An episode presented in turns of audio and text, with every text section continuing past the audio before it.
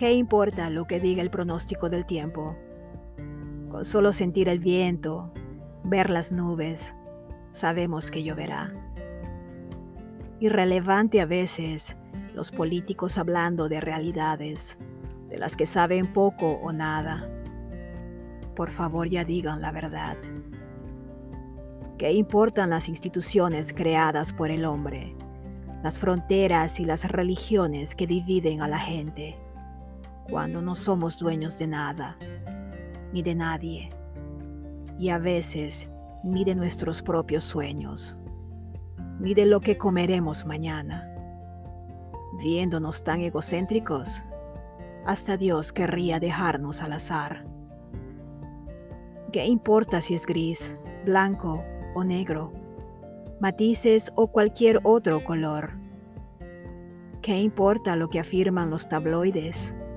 El reporte de la radio o de la televisión.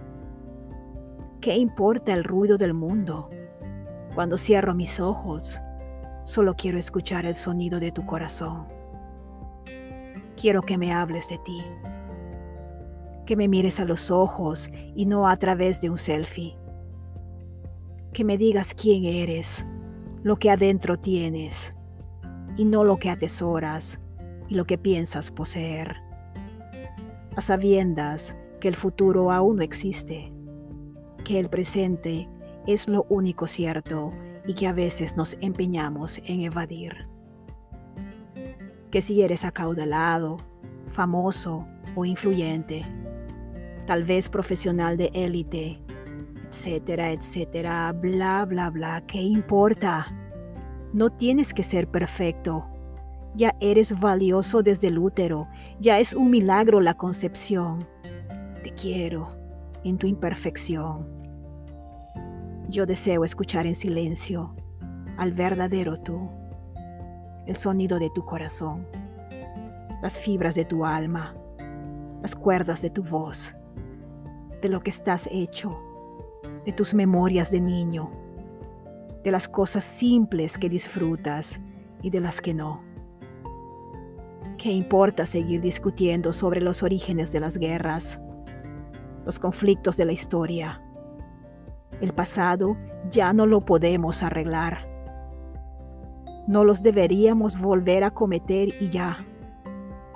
En el mismo río no nos bañamos dos veces. Aferrarnos a banderas, a las culturas de los pueblos que cambian con su gente al segundo ya no hay nada supuestamente puro u original. Nunca lo hubo, nunca estuvo en control. Pantarei. Todo fluye, nada permanece, dijo Platón, y yo le doy la razón. No es que esté corrupto, que un mestizaje lo dañara. ¿No es eso lo que llamamos fusión, evolución? ¿Qué importan nuestras ideas preconcebidas, nuestro lado, nuestra perspectiva, si la del vecino también habría que respetar. Que si es malo, que si es bueno, a lo mejor ninguno de los dos.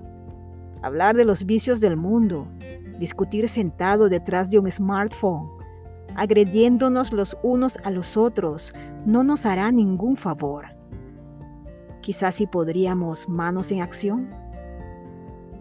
¿Qué tal si empezamos por tú? o por yo, él, ella y todos los pronombres posibles involucrados, a arreglar la casa por dentro, botar lo que no sirve, vaciar el cajón. Háblame de ti. Quiero saber del sonido de tu corazón, tus fibras internas, de lo que estás hecho.